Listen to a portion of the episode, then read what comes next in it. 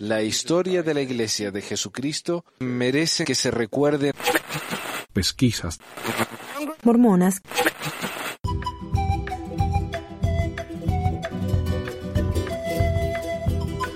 Buenos días a todos.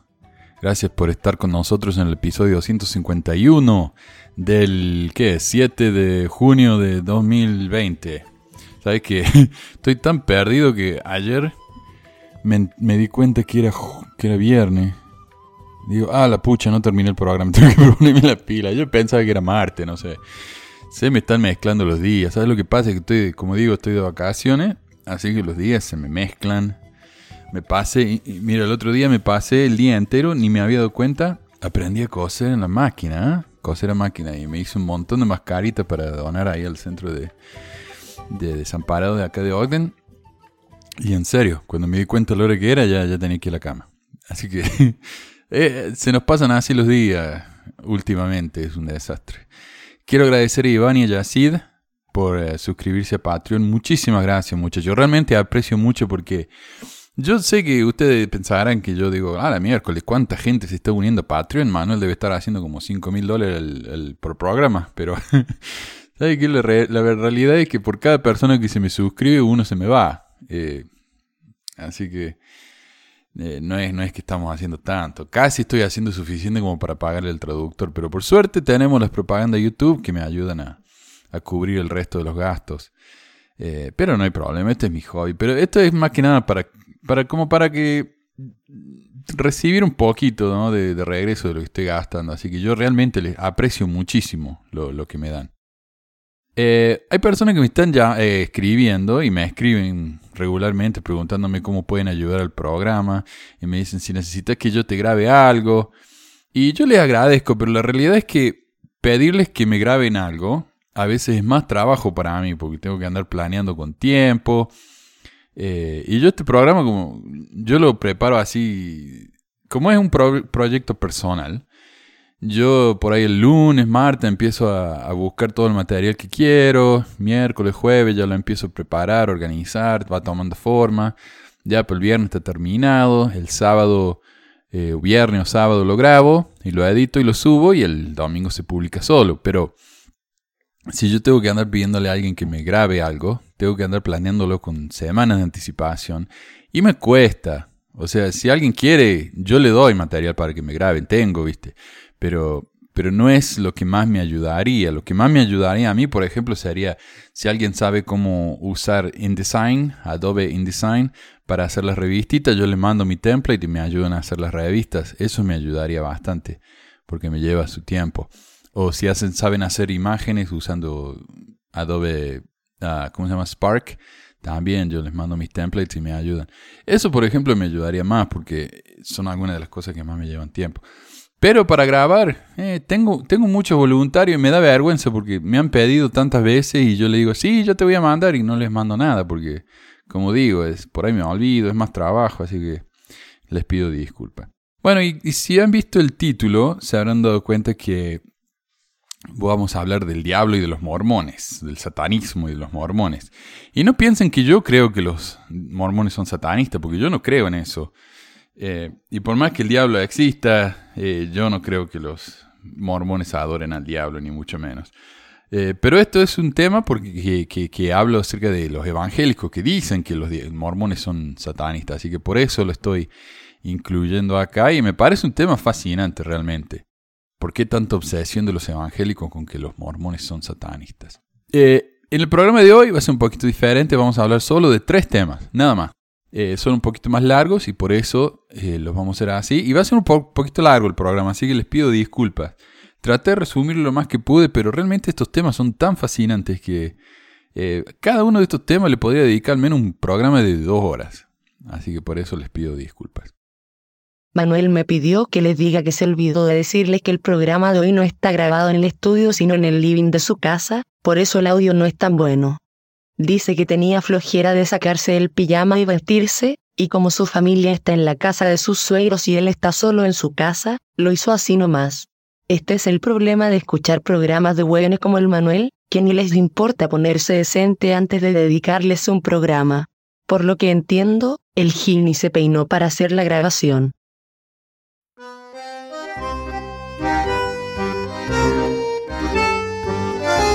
Primero que nada, esta semana pasó algo en los Estados Unidos que causó bastante conmoción. En todo el mundo, ¿ah? George Floyd, un afroamericano que trató de comprar ah, en una tienda con un billete falso, fue detenido por la policía. El agente que lo detuvo le tiró al piso y le puso la rodilla en la garganta hasta que el detenido falleció. Ocho minutos y medio, creo, con la rodilla en la garganta. Esta no es la primera vez que un hombre o niño negro muere a manos de la policía. Y en realidad la lista es demasiado larga y deprimente como para incluirla aquí. Lo peor es que esos policías que matan a esta gente, algunos de los cuales ni siquiera hicieron nada, algunos estaban por ejemplo en su casa mirando tele cuando la policía se metió y los disparó. Otros estaban caminando en la dirección opuesta de la policía cuando fueron disparados en la espalda en defensa propia, entre comillas. Y si no me creen, yo le búsquenlo, es fácil de encontrar y es verdad. Pero estos policías nunca sufren las consecuencias. Si un civil matara a alguien, ya sea a propósito o accidentalmente, lo que se llaman manslaughter o homicidio involuntario, la persona va a la cárcel. Pero cuando un policía blanco mata a un niño o a un hombre negro, sale libre y no pasa nada. Por eso lo peor que le puede pasar es que pierda su trabajo. Pero parece que esta fue la gota que rebasó el vaso. La gente está cansada y frustrada con lo del COVID, por lo que cuando pasó esto empezaron a levantarse manifestaciones en todo el país y en esas manifestaciones muchos policías se portaron como uno esperaría al momento de enfrentarse con hordas de gente de color, como cerdos. Y yo les pido disculpas si hay algún policía escuchándome. Eh, yo obviamente no pienso que todos los policías sean iguales pero la manera en que se han portado los policías acá en Estados Unidos al enfrentarse con estas manifestaciones realmente ha sido asqueroso. En Nueva York, una patrulla policial chocó una barrera de metal a propósito, lo que hizo que la gente detrás de la barrera volara un metro en el aire y se desplomara al piso. En todas partes la policía está disparando balas de goma, tirando gas lacrimógeno, acosando a la, a la prensa y arrestando a protestadores. Yo no sé, ¿es protestantes? No quiero confundir con la religión que no les estaban haciendo nada. Según un artículo de CNN, la brutalidad policial causó las protestas. En algunas ciudades, la respuesta de la policía demostró el punto de los protestantes. La situación está fuera de control en muchas partes y la reacción de la gente ha ido de callarse y retirarse a dar vuelta y quemar patrullas. La tía biológica de mi hijo, una mujer buena, pero no muy educada, escribió que es extremadamente inapropiado para los protestantes destruir cosas, mientras que alguien respondió con los blancos no pueden criticar las reacciones a los problemas que ellos no enfrentan. Y es que las comunidades de color la pasan horrible. Los afroamericanos sufren la tasa más alta de desempleo, la peor salud, ocupan de manera desproporcionada las prisiones. ¿Y me van a decir que esto pasa porque son más malos que los blancos? Estudios han demostrado que cuando un empleador recibe una solicitud de trabajo de 12 empleados igualmente capaces, si uno es negro, el empleador contratará al otro. Con actitudes así, la falta de posibilidad de salir del pozo es muy difícil para esta gente. Y cuando el gobierno trata de pasar leyes dando más oportunidades a las comunidades minoritarias, como cuando exigió que las universidades que reciben ayuda del gobierno se les requiere que tengan un alumno de cierto porcentaje de color, tanto porcentaje de negros, latinos, nativoamericanos, etc., eh, los blancos lloran de que es injusto, que gente como Obama solo recibió una educación e incluso la presidencia, nada más que porque es negro. Y esa es la otra cosa, en muchas universidades elite, eh, las personas que entran son por lo general parientes de personas que se han graduado, hijos, sobrinos. Y si la mayoría de los que se han graduado hasta ahora son blancos, ¿quiénes piensan que son los que van a entrar? Blancos. Entonces el gobierno se ha puesto las pilas y ha dicho, no, denle la oportunidad a todo el mundo.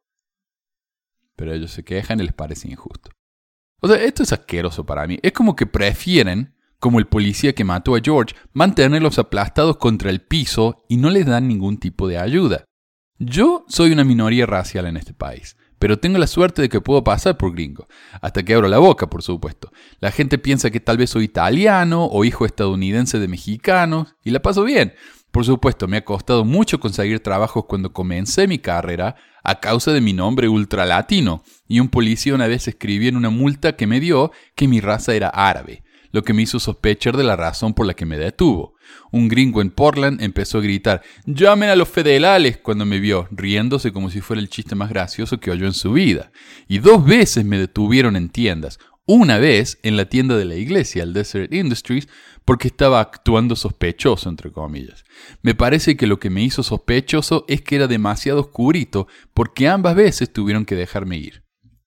Y lo más triste es que en una de las tiendas que me, que me detuvieron, una que se llama NPS en Salt Lake City, cuando me llevaron atrás a revisarme los bolsillos, que estaban vacíos, la parte de atrás donde estaban estos, estos guardias estaba lleno de latinos, incluso una señora de edad, obviamente latina, estaba sentada ahí. Yo no sé si por ella o esperando al hijo o lo que fuera. Pero a mí me parece que es bastante obvio la razón, ¿no? O sea, me van a decir que los blancos nunca roban y nunca hacen nada malo y nunca se ven sospechosos. Ahora imagínense si yo, alguien que más o menos puede pasar por gringo, sufre así, y yo no quiero decir que me, hago pasar por gringo porque soy rubio, o sea, soy más negro que, la, que mi destino, pero hay gente americana que se ven como yo, no todos los gringos son rubios. Eh, como digo, puede ser italiano, puede ser segunda, tercera generación hijo de mexicano, lo que fuera, ¿no? Y somos parte de la, de la comunidad. Eh, pero si yo, que más o menos puedo pasar por, por nativo gringo, ¿qué se puede esperar de un afroamericano? Esta gente tiene que andar de puntillas toda su vida, con cuidado de que si miran feo a alguien, van a terminar presos. Como dijo Obama en uno de sus libros, él debía ser más amable que los blancos, tenía que sonreír más que ellos, tenía que ser más servicial y trabajar mucho más duro para que lo consideran como un igual a los blancos. Un blanco no tiene que poner tanto esfuerzo solo para no ser maltratado. Y esa es la situación que estamos pasando esta semana. Los negros se pudrieron de eso, se cansaron. Tal vez estas manifestaciones no logren nada, lo mismo que la manifestación de Rodney King hace 25 años logró poco y nada, o que las tantas otras manifestaciones en la última década no lograron nada. Pero ahora la gente tiene tiempo a causa de la cuarentena y está furiosa. Fue en ese marco que esta semana pasada hubo una manifestación en Salt Lake. Allí un hombre salió de un coche con un arco y una flecha, amenazando dispararle a los que se le acercaran. Lamentablemente para él, la muchedumbre lo rodeó, le sacó el arco y la flecha y le dieron en la madre, como dicen en México, o lo hicieron reencontra mil cagar, como diríamos tan finamente en Argentina. Después le dieron vuelta el coche y se lo quemaron. Al otro día, ese hombre le dio una entrevista a Fox 13 una de las noticieros locales, vestido nada, vestido nada más que con sus garments, explicando que lo habían atacado por decir que todos deben ser tratados igual. Pobre. En la misma entrevista, este hombre dejó en claro que no es normal, o sea, por eso me niego yo a traducir la entrevista y publicarla en mi canal, ya que sería prácticamente burlarme de alguien que no está bien de la cabeza, claramente. Pero esto también demuestra otro punto. ¿Qué tal si estos racistas supremacistas blancos tampoco están bien de la cabeza. Puede ser que el racismo virulento sea una enfermedad mental grave que afecta incluso a los más santos de los santos. O sea, si McConkie o Mark Peterson estuvieran vivos, tal vez no irían a amenazar a un grupo de afroamericanos con un arco y una flecha, pero de seguro darían discursos demostrando a los salvajes que son esta gente.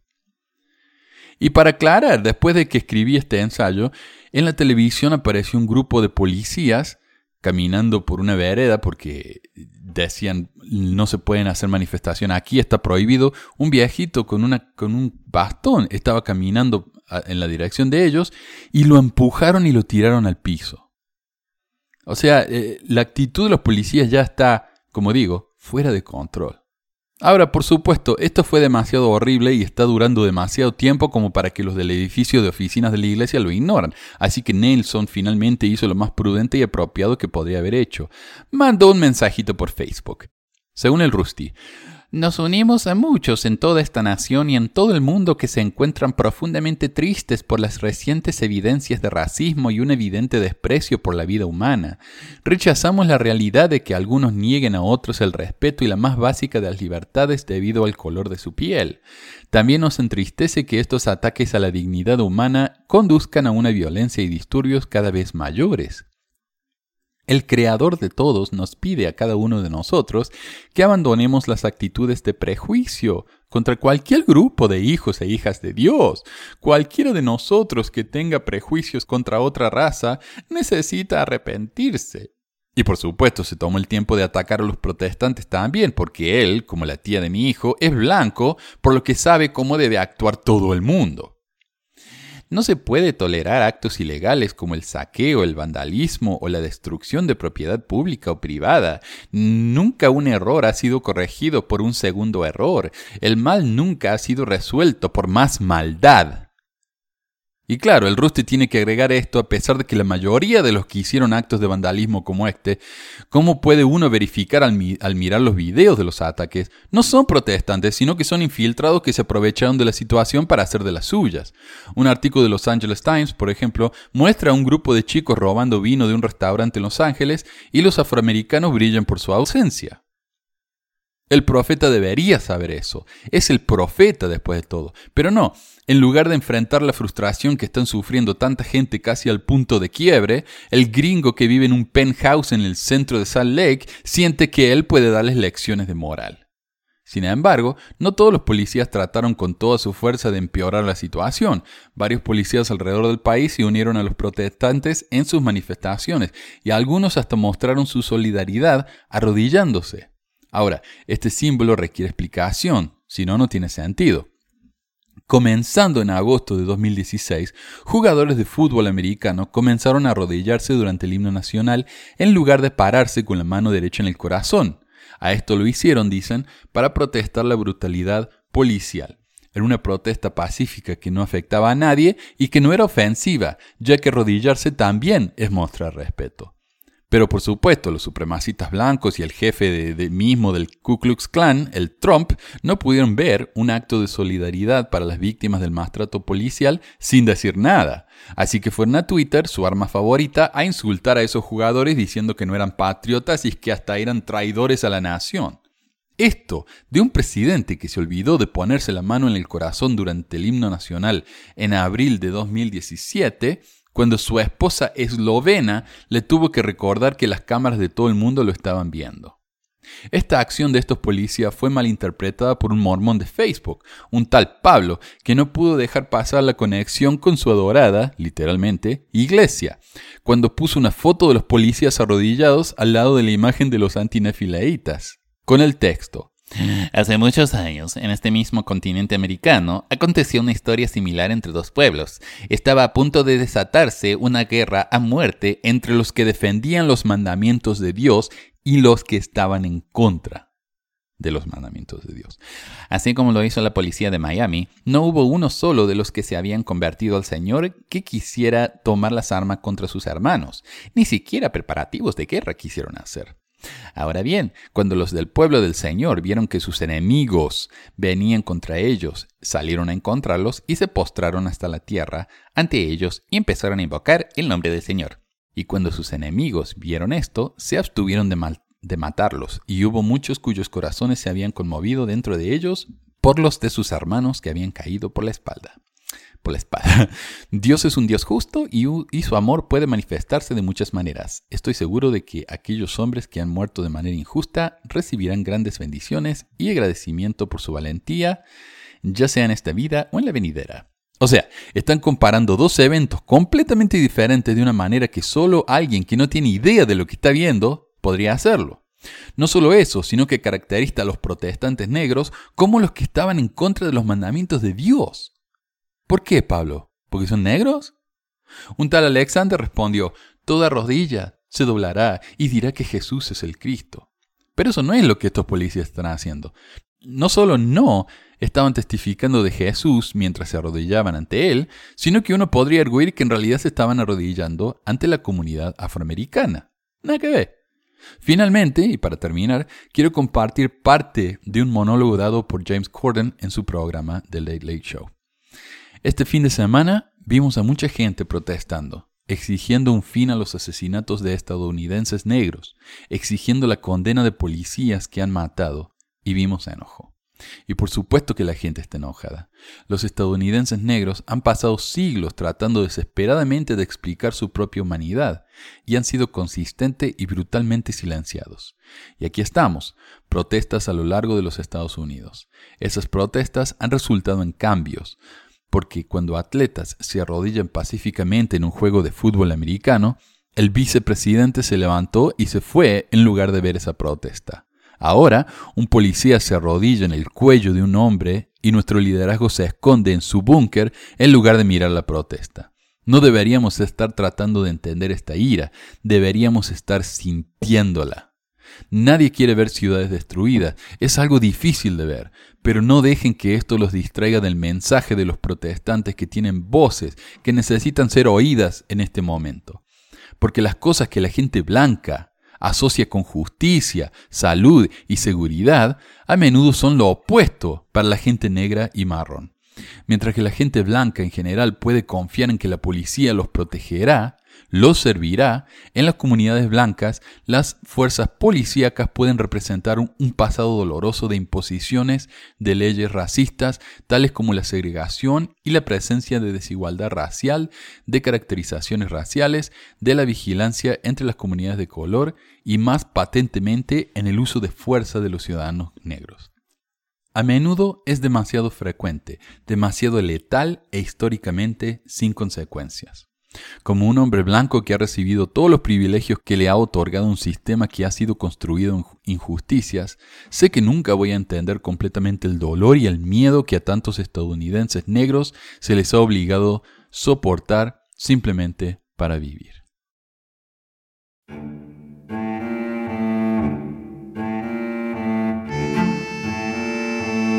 Esta semana recibí dos mensajes pidiéndome que viera el mismo video, así que les di el gusto.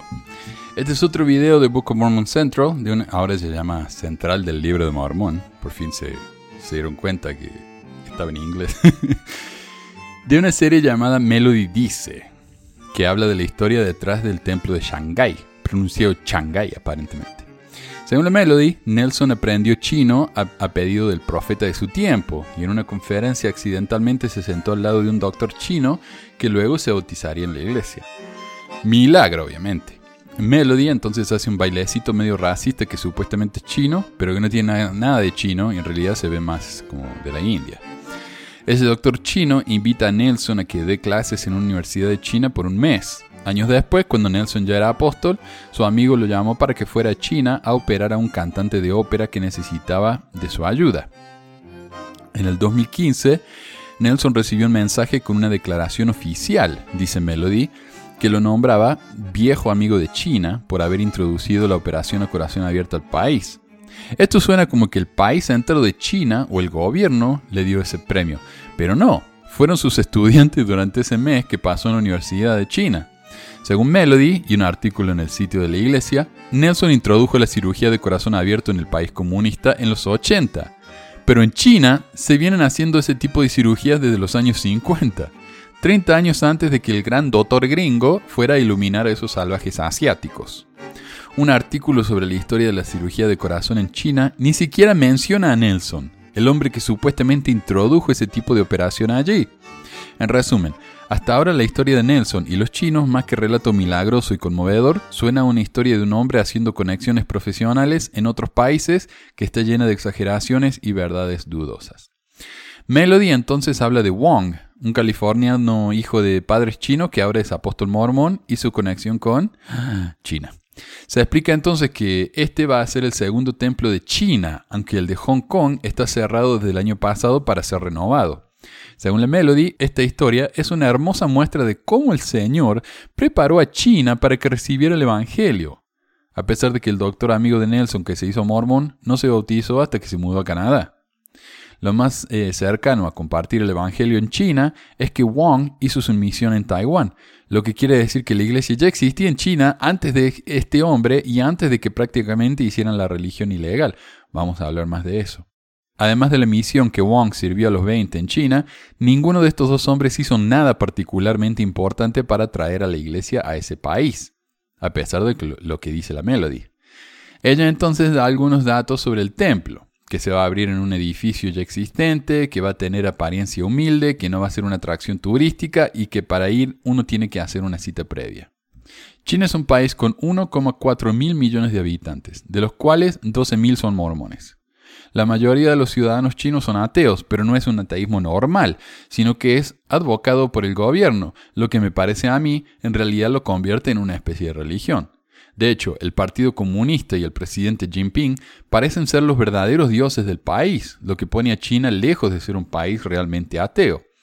En 2017, un video producido por la Liga de la Juventud Comunista de China se compara al ateísmo nacional con una religión. Entonces, no es casualidad que la, iglesia, que la, iglesia, sea tan minúscula en China, donde la religión está prácticamente prohibida. Según el índice de persecución religiosa, ha habido un endurecimiento significativo del control gubernamental sobre la religión en China desde la década de 2010, y la severidad de la persecución para los creyentes religiosos empeoró significativamente en 2018.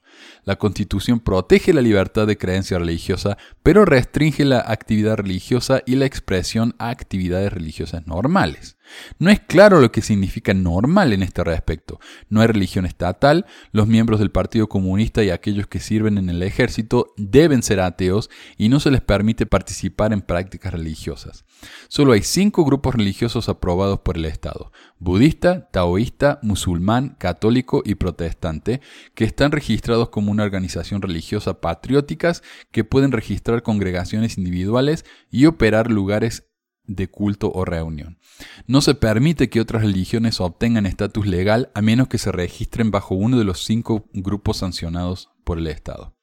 El gobierno también ha requerido en los últimos años la instalación de cámaras de vigilancia en las iglesias para monitorear las actividades de los cristianos.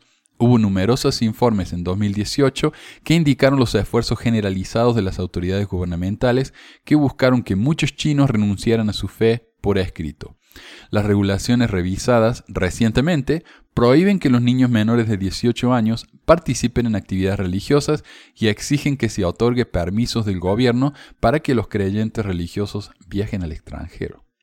Y lo que me pareció muy interesante, muchos miembros chinos se unen a la iglesia en el extranjero, en naciones con mayor libertad religiosa y luego regresan a China. Esto es, por supuesto, porque los misioneros están prohibidos en China. En el sitio de la Iglesia sobre China hay una sección de preguntas y respuestas que dice, en parte, muchas personas de la República Popular China se han unido a la Iglesia de Jesucristo mientras viven en otros países. Las congregaciones en idioma chino ahora se encuentran en muchos países. Muchos de estos miembros chinos permanecen donde han estado trabajando o estudiando, pero muchos regresan a China y pueden no entender cómo deben cumplir con las leyes chinas en relación con la práctica religiosa. Este, este, sitio web busca responder a las preguntas frecuentes de los miembros de la Iglesia de la República Popular China, fuera de la China, y de los líderes de la Iglesia que trabajan en todo el mundo con esos miembros. Pregunta. ¿Cuál es el estado de la Iglesia en China? ¿Sabe el gobierno chino sobre la presencia de la Iglesia en China?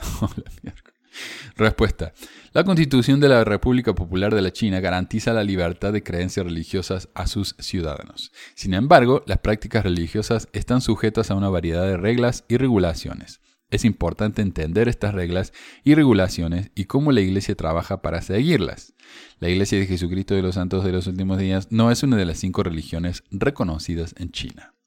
En general, debido a que los miembros de nuestra Iglesia han trabajado para cumplir con las regulaciones gubernamentales, la Iglesia tiene una buena reputación y es respetada. Pregunta. Soy un miembro de la Iglesia china que vive en el extranjero. ¿Puedo presentar a mi familia para asistir a las reuniones dominicales en China? ¿Se puede enseñar y bautizar a mi familia? Respuesta. Dentro de las pautas, los miembros de la familia pueden asistir a las reuniones dominicales, aprender y bautizarse. Pónganse en contacto con el director de la CAU para obtener más información. Pregunta. ¿Pueden mis amigos ser enseñados y bautizados en China? Respuesta. No, por el momento. Pónganse en contacto con el director de la CAU para obtener instrucciones y más información. Uno puede compartir las enseñanzas de la iglesia con su familia cercana, pero nada más. Cualquier cosa fuera de eso se considera proselitismo y está prohibido. De hecho, ha habido montones de reportes de misioneros cristianos que han sido expulsados del país por romper esa ley. En conclusión de esta sección, la Iglesia no puede predicar, sus congregaciones son muy limitadas, los únicos bautismos son de miembros de, que conocen la Iglesia en el extranjero o que les predican a sus padres y hermanos, y el número de miembros es minúsculo. ¿Podemos decir entonces que la iglesia realmente se ha abierto en China, como parece inferir la Melody? Absolutamente no. Entonces, ¿cómo pueden estar abriendo un templo en Shanghái o Shanghái? Ahí está el detalle. según un artículo del Salt Lake Tribune, cuando Nelson anunció este templo, no lo anunció como un templo en sí, sino como un lugar de reunión multipropósito que proveerá una manera para que los miembros chinos continúen participando en las ordenanzas del templo. Un multipropósito, donde uno puede hacer ordenanzas del templo. Entonces, para empezar, no es un templo, sino que es como la tienda de ladrillos rojos de José Smith allá en Nauvoo, simplemente un lugar donde se pueden realizar las ordenanzas. Pero, ¿no es eso la definición de un templo? Me podrían preguntar. Y yo les diría, eh, qué sé yo. Cuando Melody dice que este templo no va a ser un centro turístico y que las reuniones van a requerir una previa cita, no es casualidad tampoco, sino es para cumplir con las leyes del país. Solo los miembros que están viviendo en China pueden asistir y aparentemente no va a estar funcionando todo el tiempo, en parte por las restricciones existentes y en parte porque hay dos gatos locos en China que son mormones, así que ¿para qué más?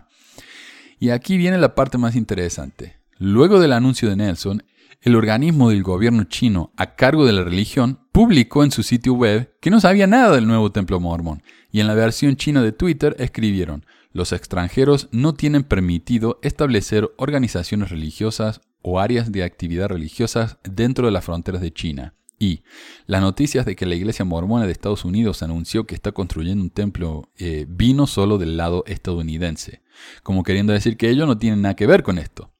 Lo cual es un problema porque ellos son quienes dan los permisos para que se construya este tipo de edificio.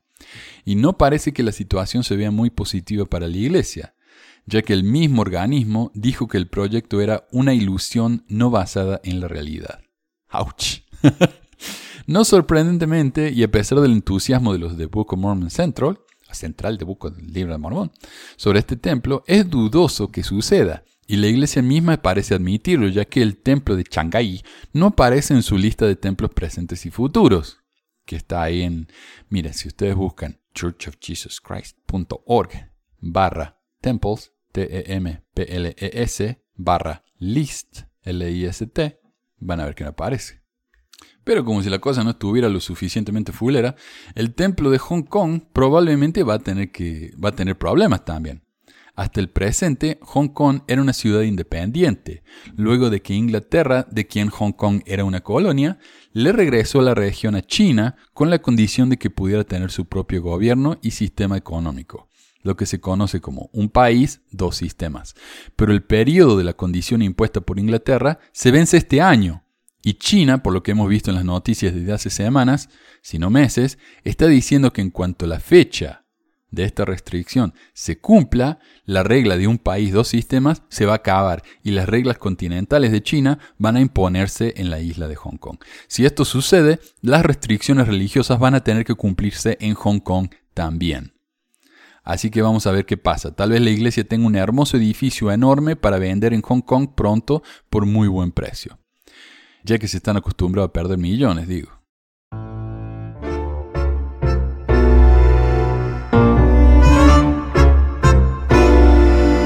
Los mormones y el satanismo. Este segmento se llama así porque voy a hablar de un cristiano que dice muy insistentemente que los mormones son satánicos. Pero en mi opinión eso es simplemente una opinión estúpida y malintencionada. Pero es una opinión. Es decir, yo no creo que los mormones sean satánicos porque según yo lo veo, Satanás no existe. Y por más que existiera, no hay ninguna evidencia de que los mormones adoren a la figura de Satanás. Todo esto viene de un mensaje que me mandó uno por WhatsApp. Dice, hola Manuel, DTV, que Dios te bendiga. En esta tarde, dime de tu opinión sobre el testimonio de William Schnobelen. Schnobelen. Fue miembro SUD 1980-1985. Debes conocer de su testimonio y trabajo, puesto que estás muy muy documentado de los temas SUD y relacionados. Sí, porque yo sé de todo lo loco que se han unido a la iglesia. Schnobelen afirma que siendo él un practicante activo y del satanismo, en su caso un mago druida, ex masón, ya tenía sospechas de la vinculación de aspectos del mormonismo con la magia, particularmente druida. Él afirma que en 1980-1981 sostuvo junto a su esposa una entrevista con un miembro de los 15, 12 apóstoles más 3 primeras presidencias, ya sé, y que luego de él identificarse, darle signos y regalos recibidos de un alto mago druida, explicándole su intención de la vinculación de la magia y aspectos del mormonismo, el apóstol le confirmó su intuición y luego de otros detalles le indicó que de hablar esos temas solo lo hicieran con alguno de los apóstoles, nadie por debajo de ese nivel en la jerarquía mormona. Lo que, claro, es un secreto entre los 15 que los mormones son satánicos, nadie más lo sabe. claro, en el caso de Schnobelen, sale de la brujería, magia y mormonismo y entra al cristianismo evangélico y desde esa plataforma hace su relato de lo que vivió, etcétera, etcétera. Infiere en su relato que en el más alto nivel de jerarquía sud, en base a lo que dijo el apóstol con el que habló, hay eh, Faust, ya vamos a hablar de eso, Elder Faust, hay conocimiento de que los ritos y el sacerdocio de Melquisedec son luciferinos. Y en gran parte de sus ordenanzas, ritos, saludos, símbolos, contraseñas son de uso ritual común de la masonería y otras corrientes de religión y pensamiento no cristiano. Bueno, la masonería no es una religión. Gerald y Sandra Tanner documentaron este y cientos de temas adicionales de la historia, práctica y teología sud en varias de sus publicaciones. Varios ex mormones que fueron obreros en el templo también hablan de aspectos coincidentes. Recordándote que hablo de la década de los 80 y que en 1990 se realizó una vasta cantidad de cambios en las ordenanzas del templo, se cambió el delantal verde, la hoja de higuera en el jardín de Edén, que todavía era símbolo del poder del sacerdocio de Melquisedec. Bueno, todavía se usa ese delantal verde y representa el delantal de hojas que Adán y Eva hicieron en el jardín de Edén luego de que comieron la fruta, porque sabían que estaban desnudos. Luego el simbolismo cambia cuando uno se pone la bata blanca, esa que representa la ropa de pieles hecha por Dios. Lo que los conectaba a Lucifer, a Lucifer, quien según me parece recordar, es quien en la dotación o investidura le ordena a Adán, Eva, se pongan los delantales de hoja de higuera, ya que Dios llegaba al jardín y ellos dos ya sabían que estaban desnudos por sus ojos abiertos ya que comieron del árbol. Bueno, pero el punto que quiero preguntar es si crees que exista al más alto nivel de la jerarquía mormona la práctica abierta y consciente en el templo de la adoración a Lucifer, Lucifer posiblemente solo con participación de grupos reducidos de iniciados, tal vez como en el caso de Schnobelen, amigos o brujos que han llegado y se han unido a la iglesia Sud y luego de conectados con sus iguales participar de estos rituales que son de acceso al mormón común, que, no son de acceso al mormón. Eh, disculpen que está difícil leer esto porque la ortografía y la gramática es una pesadilla. Bueno, se sabe que Joseph Smith fue masón grado 32, prácticamente de magia, vidente o adivinador, y fue sometido a la justicia por engaño con estas prácticas. Eh, José recibió el tercer grado nomás, no 32, antes de ser hecho a patada, y fue perseguido por la justicia no por ser masón, sino por ah, otras cuestiones políticas. El tipo seguía amenazando que iba a crear una teocracia en sus lugares por eso, pero bueno. O sea, existe la posibilidad de que los altos mandos poderosos sud, intocables, multimega millonarios, megalomanamente mentirosos, megalomanamente mentirosos, al igual que su fundador, también sean un grupo de brujos o satanistas bien ocultados, cual lobos bajo los pienes de ovejas? Mi respuesta, no. No, no y no, aunque cuando le dije a esta persona que no tenía ninguna confianza en el Bill Schnobelen ese, porque había afirmado ser un Illuminati y un vampiro, literalmente, de eso que toman sangre y se queman con la luz del sol y todo, eh, no le tengo confianza. Pero siguió tratando de decirme que es interesante, que tal vez su evidencia es válida, y de hecho me molestó tanto enviándome mensajes tan largos que después de, de decirme que no me interesaba debatir sobre el tema y que con lo que había leído me bastaba, tuve que bloquearlo. O sea, el tipo, cada mensaje era como de 40 párrafos y me decía, ignoraste este punto que te pregunté, como si yo tuviera alguna deuda, ¿no? De responderle a él. Pero bueno, por ejemplo, le dije que vi su película Mormonism, Temple of Doom, algo así como Mormonismo, Templo de la Perdición, un juego de palabras con la película de Indiana Jones que había leído su panfleto en la que habla de cómo había sido un vampiro y que había leído varias biografías y reseñas de su trabajo y que con eso era suficiente, me insistió que tenía que leer dos libros más. Uno sobre la masonería y otro eh, sobre eh, la caída de Lucifer, no sé qué miércoles, y ver otro video sobre José Smith y leer otro libro de cuando dejó de ser un satanista. Obvio que no tenía ningún interés en leer o escuchar una sola palabra de ese lunático, porque no tengo todo el tiempo del mundo y porque leo a la misma velocidad que el resto de la humanidad, aunque quiero dedicarle parte de un segmento como para mostrar la locura a la que llega la gente a la hora de tratar de llamar la atención de los demás. Este Bill, y lo llamo así, o el barbudo, porque en su película Mormonismo y el Templo de la Perdición tiene una barba de medio metro, y porque su apellido es una pesadilla, Schnopelen, aunque no sé si lo pronuncio bien.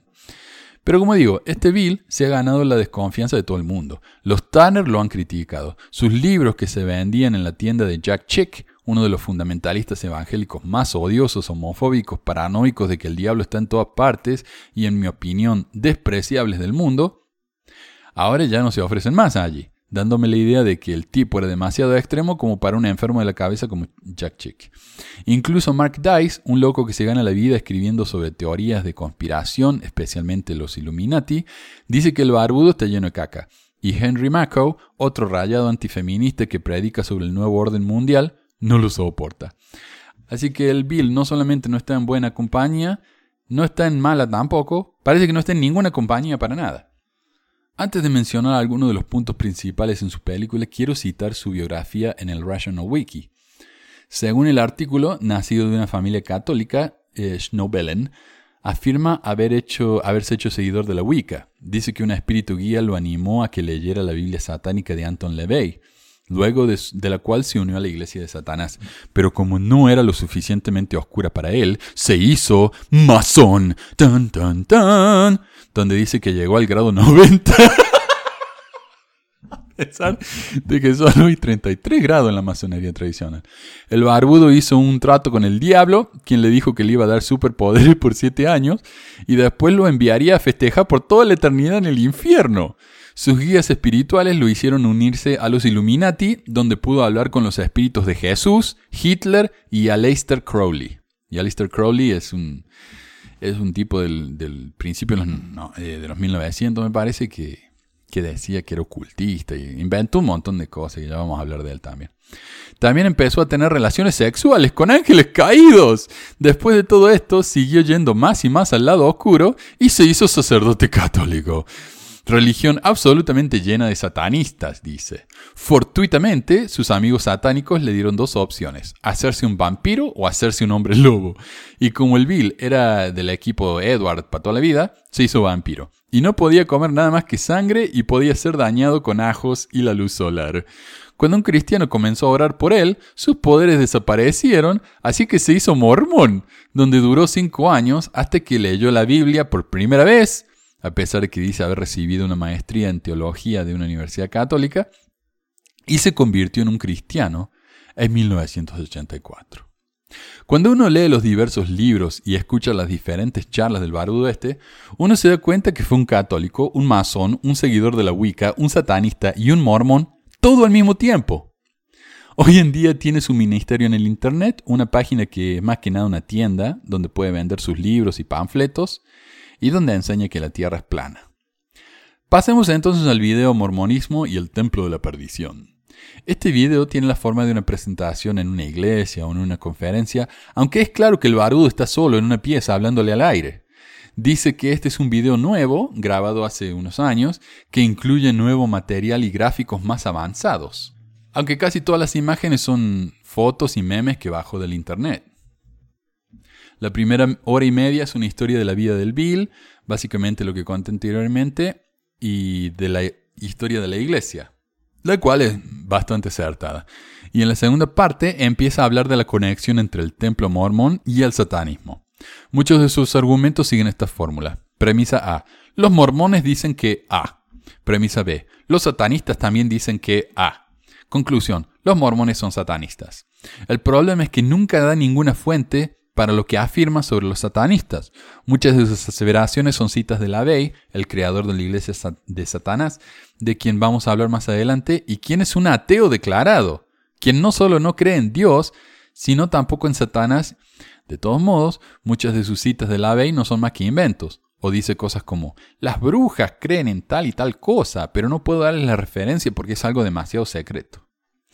Todo eso es muy conveniente y requiere que creamos en él al 100% en todo lo que el barbudo me dice, ya que no tengo otra fuente de información más que su propia palabra. Yo también puedo hacer lo mismo. Por ejemplo, yo puedo afirmar que según los druidas satanistas del siglo III que comían bebés para el desayuno, las barbas de medio metro son la fuente de poder de la esencia pura de toda la maldad, la cual reina en el centro de la tierra. Bill tiene una barba de medio metro, ergo, Bill es la fuente de poder de la esencia pura de toda la maldad. Es fácil inventar cosas como esa y hace que la gente que se tome en serio la investigación del mormonismo, de su historia, de su doctrina, etc., quienes nos pasamos horas doblados leyendo libros y haciendo el trabajo duro del que coso este se aprovecha, seamos ignorados. Porque, diría un mormón que se encuentra con material como este, no se puede tomar en serio a los antimormones porque el único argumento que tienen es inventar mentiras. ¿Qué mentiras? Veamos. Según Bill, entre otras gansadas, dice que el templo mormón es un imán para demonios, porque está construido con trapezoides, una figura que la Bey dijo que era una figura especial para ese tipo de cosas. Así que todas las figuras trapezoidales que vean, ya saben, eh, diablo. Aunque como dije, la Bey ni creía en esas cosas, sino que las inventaba y las escribía para provocar a nabos como este. O sea, si él realmente cree en esto, o lo dice nada más que para llamar la atención, no lo sé, pero sea la razón que fuere, este tipo no está bien. Lo que más me ofendió es que se burló del templo de la comunidad de Cristo, eh, antes llamada la Iglesia Sud reorganizada, la cual, según él, tiene una forma fálica, cuando realmente es una concha de mar con la punta hacia el cielo, indicando comunicación con lo divino. O sea, si para él una espiral con punta aguda al final es, es, algo fálico, no me quiero imaginar cómo será el pajarito del coso este. Además, el templo de la comunidad de Cristo es hermoso y todos son bienvenidos, todos pueden entrar, todos pueden caminar por todo el, el templo y es realmente muy lindo. El viejo este entonces empieza a hablar de símbolos y de numerología. Por ejemplo, dice que el templo mormón tiene pentagramas invertidos, un claro símbolo satanista. Y es verdad que los hay, los cuales es desafortunado para los mormones, ya que cualquiera que note eso, ya sea un cristiano conspiranoico como el viejo este o no, siente una cierta reacción negativa, pero eso no es más que una interpretación moderna. El pentagrama no comenzó a considerarse un símbolo satánico hasta que un supuesto cultista que se hacía llamar Eliphas Levi escribió en uno de sus libros que un pentagrama con las puntas para arriba era un símbolo de luz, mientras que el inverso era un símbolo de magia negra, malevolente y de satanismo. No hay evidencia de que esto hubiera sido afirmado antes de que Levi básicamente lo inventara. El libro de Levi fue escrito en 1854. El templo de Salt Lake fue terminado ocho años antes, en 1846, por lo que Brigham Young no podría haber estado al tanto de la teoría del ocultista este. Además, la conexión entre el, pentagrama invertido y el satanismo no se hizo realmente popular hasta que Anton LaVey la excavara y la sacara a luz otra vez en el siglo XX. El sitio Mormon Research Ministry, o MRM, un grupo cristiano anti-mormon, admite que el pentagrama invertido fue usado por los cristianos en su arte, y hasta tenía un nombre, las cinco heridas de Cristo. Otros consideraban que cada punto del pentagrama representaba la virtud conectada con los cinco sentidos y los cinco dedos de la mano. Para un mormón sin mucho conocimiento de la doctrina cristiana, un pentagrama bien podría representar una estrella, siguiendo el patrón de los tres cielos mormones, el celestial, representado por el sol, y por ende las imágenes del sol en el templo de Nabu y otros, a lo cual el barudo dice que representa al dios sol, un dios pagano, evidencia de que los mormones son satanistas, el reino terrestre, representado por la luna, la cual también aparece en los templos, y el reino celestial, representado por las estrellas. Todos esos símbolos están representados en los templos mormones, por lo que no es tan difícil ver la conexión con esa parte de su doctrina, por más equivocada que uno piense que esté. No hay nada satánico ni siniestro en ninguno de esos símbolos.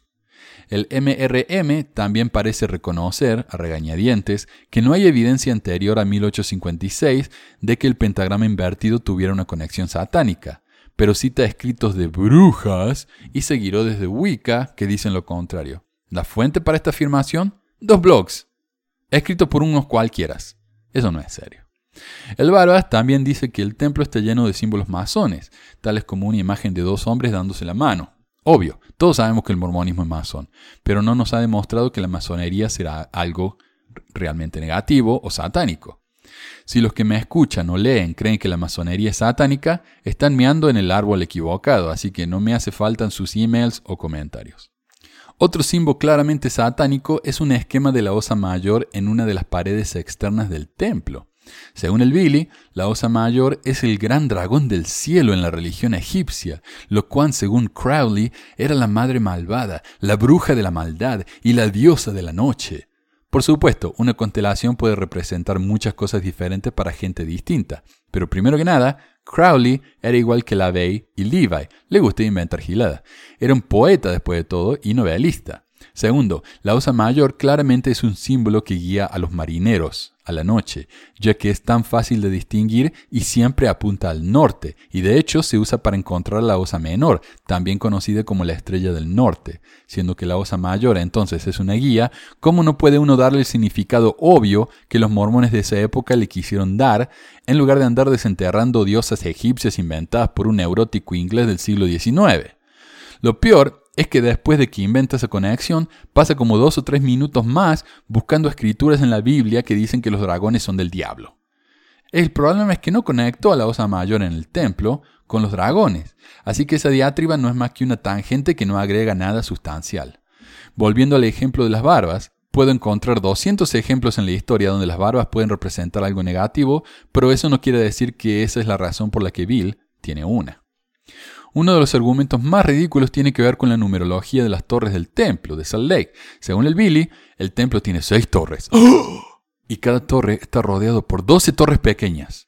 12 más 1, 13. Como hay seis torres, 13 por 6 es igual a 78. ¿Y saben qué? Hay 78 cartas en el tarot. Ergo, el diablo. Pero no solo eso. 7 más 8 es 15 y 1 más 5 es 6. Hay 3 6 en 666, ergo, el diablo. Por supuesto, después de eso se pasa como 5 minutos hablando de todas las culturas del mundo en el que 6 es algo malo. Todavía no he hecho ninguna conexión. Tomando un descansito del satanismo, Barbitas agrega que hay 35.000 polígamos en Utah y que la iglesia todavía la practica escondidas. Según el Billy, su obispo le pidió que tomara una segunda esposa y él se negó. ¿Cómo sabemos que todo esto es verdad? Porque él lo dice por experiencia personal. Es curioso que diga esto porque también afirma que luego de haber sido miembro por un año, se encontró con el elder Faust del Quórum de los Doce y él le confesó que la iglesia era satánica. O sea, ¿por qué un apóstol le diría eso a un nuevo converso? ¿Cuál sería el beneficio de hacer semejante cosa? Pero este, este tipo en los cinco años que pasó en la iglesia vio más que la mayoría de los miembros en toda su vida. Otra vez tenemos que creer 100% en su palabra porque hasta ahora ha sido tan confiable, ¿no?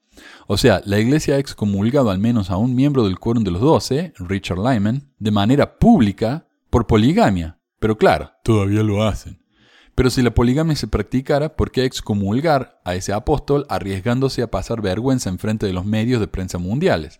¿Por qué no simplemente esconderlo como supuestamente lo hacen con 35.000 de sus miembros? O sea, yo les puedo asegurar que de cada 10 barrios en Utah hay al menos una familia polígama. Es así de grave el tema este aquí en el estado de la Coalmena, pero eso no quiere decir que esos matrimonios plurales hayan sido permitidos por la iglesia, mucho menos animados, y estoy seguro que si el obispo se entera, esa familia va a ser inmediatamente excomulgada. Y no estoy diciendo que la iglesia esté enfocada exclusivamente en hacer lo correcto. La iglesia todavía practica la poligamia espiritual después de todo, en la que un hombre puede sellarse en el templo por la eternidad con más de una mujer luego de que sus esposas se fallecen o se divorcian de ellos. Sino que le tienen terror a la prensa negativa si alguien descubre que la iglesia recibe con brazos abiertos a familias polígamas.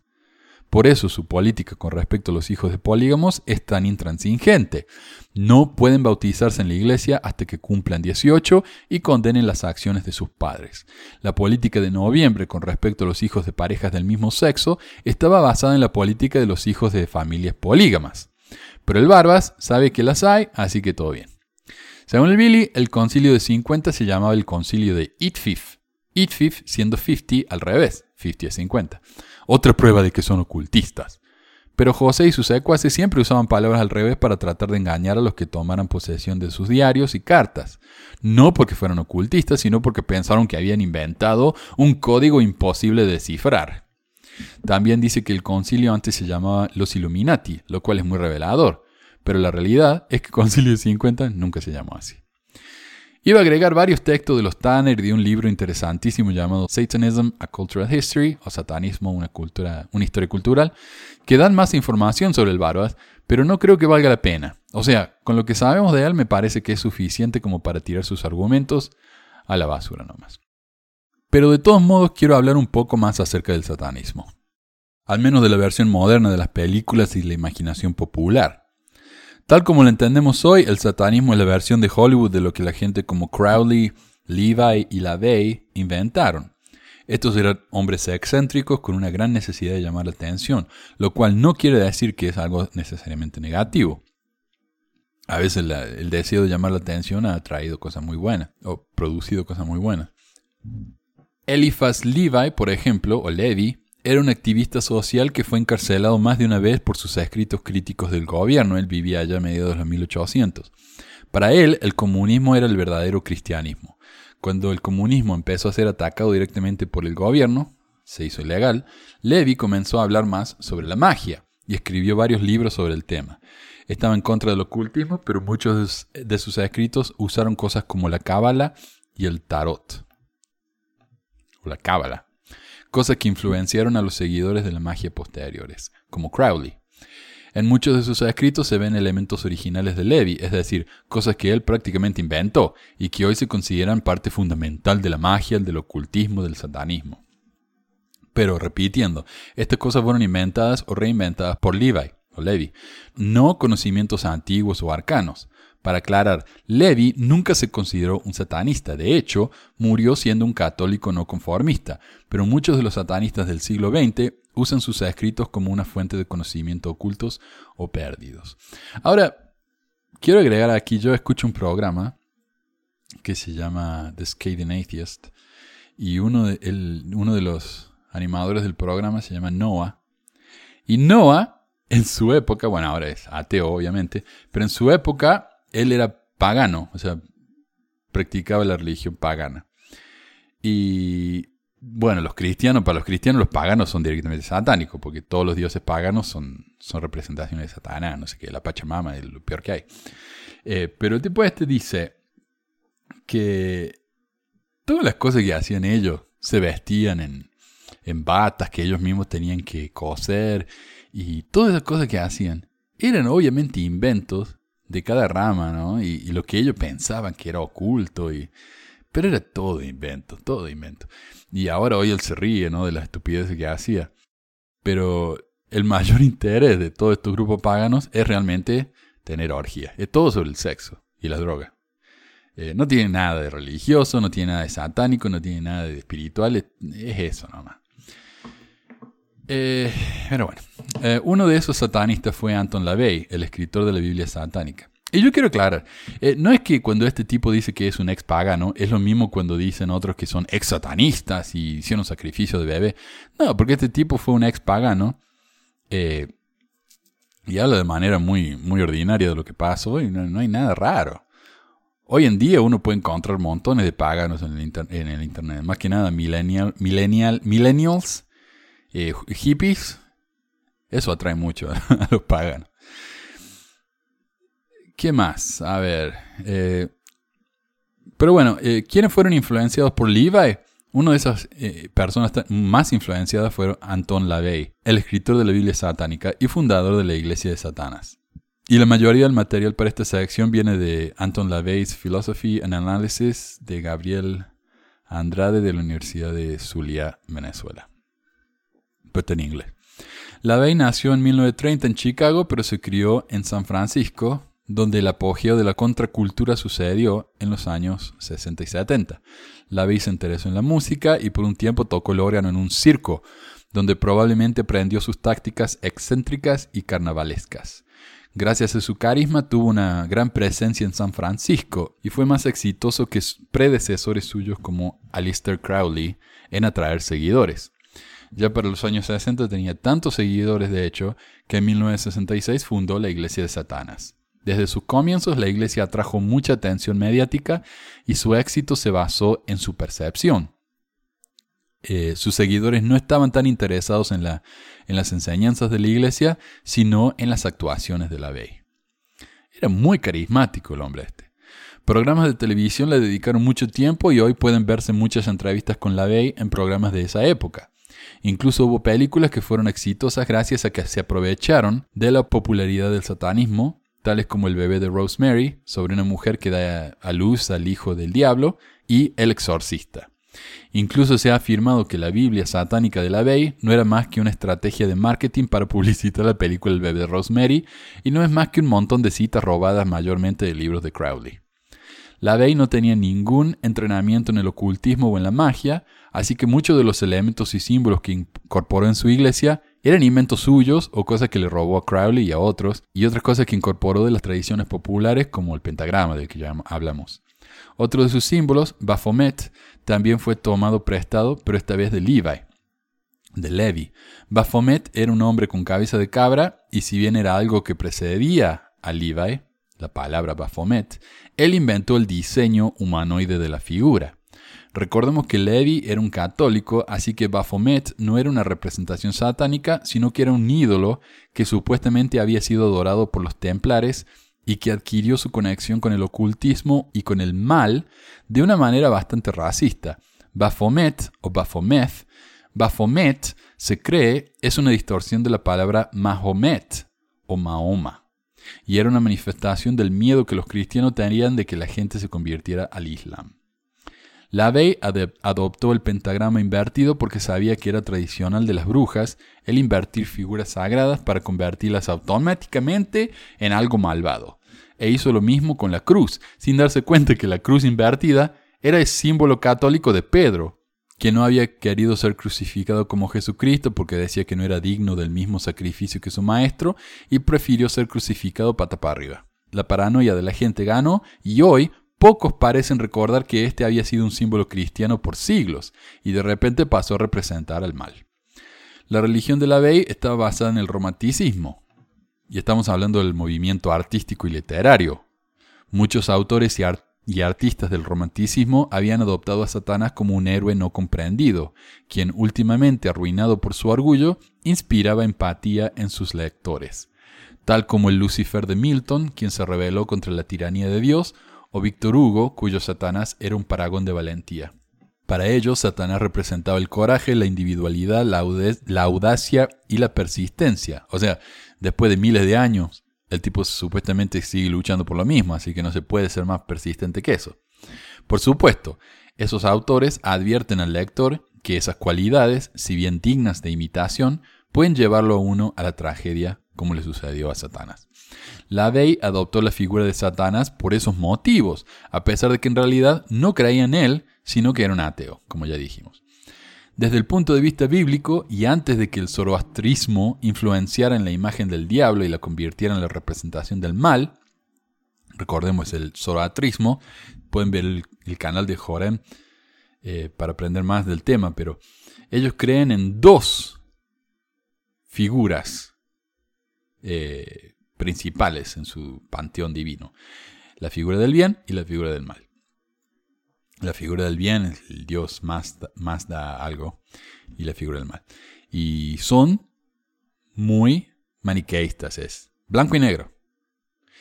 Esa, eso, esa creencia influenció en el, en el judaísmo y más tarde en el cristianismo e hizo que el diablo se convirtiera en, el, en la figura del mal zoroastrista. Pero antes eso no, existía en el judaísmo. De hecho, la mayoría de los judíos hoy ni siquiera creen en el diablo.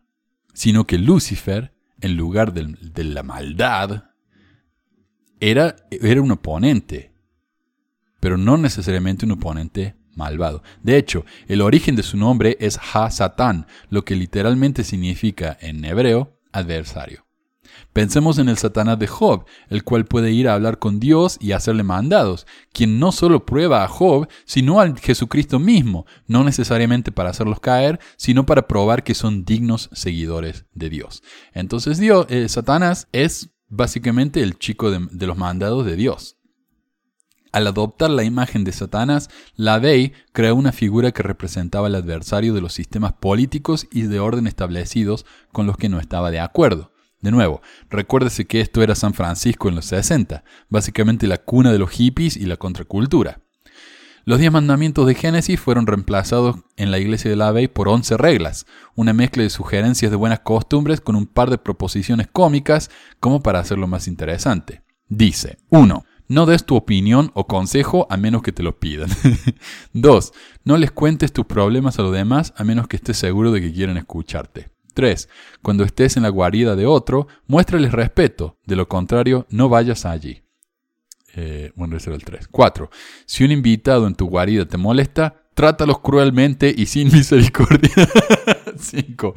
No hagas avances sexuales a menos que te den el signo de apareamiento. 6. No tomes lo que no te pertenece a menos que es una molestia para la otra persona y te ruegan que los alivias tomándolo. 7. Reconoce el poder de la magia, si la has empleado exitosamente para obtener tus deseos. Si niegas el poder de la magia después de haberla usado exitosamente, perderás todo lo que obtuviste. 8. No te quejes de nada de lo que no te tengas que someter. 9. No lastimes a los niños pequeños. 10. No mates animales no humanos, a menos que te ataquen o para comer.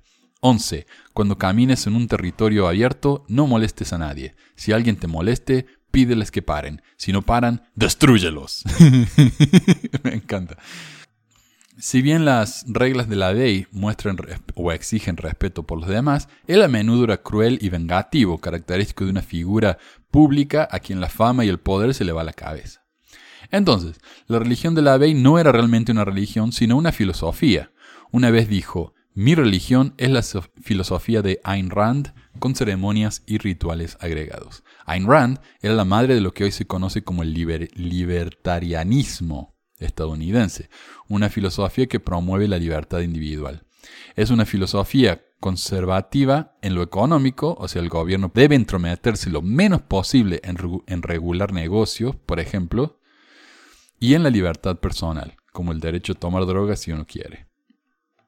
El problema con el libertarianismo es que es ultra individualista y muchas veces requiere que uno camine sobre las cabezas de otro para lograr lo que desea, como cuando el senador libertariano Rand Paul, que fue nombrado por Ayn Rand, lo crean o no, dijo que las restricciones impuestas por el gobierno a causa del coronavirus son típicas de los dictadores. Le hace usar máscaras, evitar lugares donde hay multitudes, no acercarse demasiado a otras personas, etc. Pero en el caso de Paul, y en una de esas vueltas poéticas que tiene la vida, el tipo se enfermó de coronavirus. Lamentablemente, y demostrando el cerebro de queso que debe tener uno para llegar a adoptar la filosofía de gente como el Paul, el tipo siguió yendo al gimnasio y socializando bien cerca de otros de sus colegas durante el almuerzo cuando sabía que estaba enfermo, lo que causó que todos los que estuvieron en contacto con él tuvieran que hacerse el estudio del coronavirus. Pero bueno, Volviendo al satanismo. Si bien la ley no causó ningún daño en sus rituales porque eran todos inventados, su presencia sí lo hizo. Él fue una de las principales causas del llamado pánico satánico de los 80 y 90 en los Estados Unidos, lo que arruinó la vida de más de uno. No por su relación con el diablo, sino porque la historia de la gente se salió de control. Durante esas dos décadas se dijo que muchos niñitos dijeron que habían sido abusados de maneras horríficas por sus maestros de preescolar y otros adultos responsables por su cuidado. Supuestamente los abusadores eran satanistas que hicieron esto en rituales ocultistas, lo que llevó a muchas personas claramente inocentes a la cárcel. Como ya mencionamos, las películas El bebé de Rosemary, El exorcista y la constante presencia de la Bey en la televisión comenzó a causar una paranoia antisatanista que llegó a su punto culminante cuando gente como Jerry Falwell y otros fundamentalistas cristianos como el ya mencionado Jack Chick, comenzaron a predicar mensajes bastante subidos de tono, alarmistas y melodramáticos, lo que hizo que los creyentes empezaran a entrar en pánico. Entonces otros empezaron a decir, como el Barbas, que habían sido satanistas y que por la gracia de Dios habían salido de esas sectas. Pero tal vez el elemento más influyente fue un libro llamado Michelle Recuerda, el bestseller que relata la historia de una chica que por medio de terapias de regresión y de hipnosis recordó haber sido horriblemente abusada de, chica en rituales ocultos. Desde entonces el libro ha sido desmentido una y otra vez, pero todavía hay locos por ahí que creen que es real.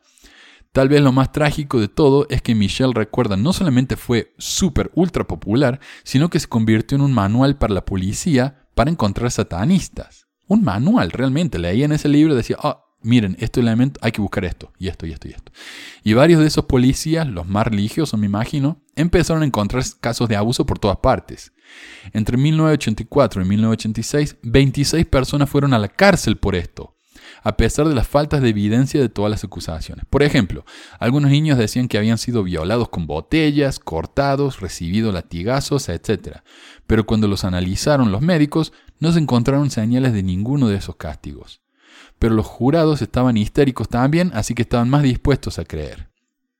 Otro problema es que muchos de estos niñitos no fueron quienes acusaron a sus supuestos atacantes, sino que estas alegadas acusaciones fueron producto de cuestionamientos por parte de padres y policías demasiado entusiastas, quienes guiaron a estos niños a que dieran las respuestas que ellos querían que dieran.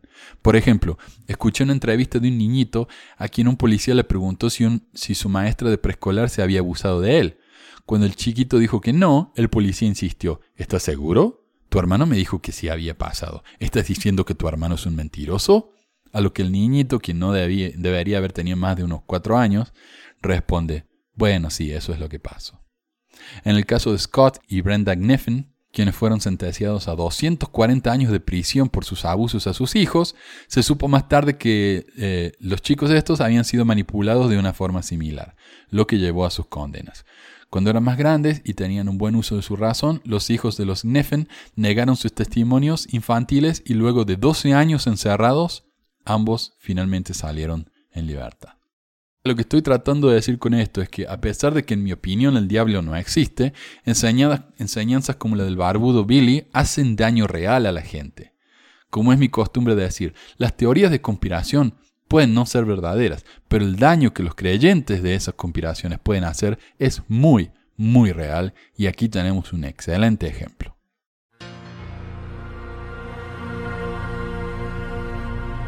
Bueno, eso fue todo por hoy. Gracias a todos por los mensajes. Ya vamos a seguir publicando mensajes de oyentes. Disculpen que si me mandaron algo y han pasado un par de semanas y todavía no los estoy publicando, es porque los estoy revisando. Eh, deme, deme un tiempito, los voy a publicar a todos. Y si quieren mandarme su propia historia, es mejor para mí que me lo manden por WhatsApp. Mi número está ahí abajo en la descripción del video. Eh, si no saben cómo agregarme en WhatsApp, mándenme un email, manuel todo con S. Eh, gracias a todos de nuevo y nos vamos a ver en la semana que viene, probablemente con más mensajes y temas del archivo. Gracias a todos y adiós.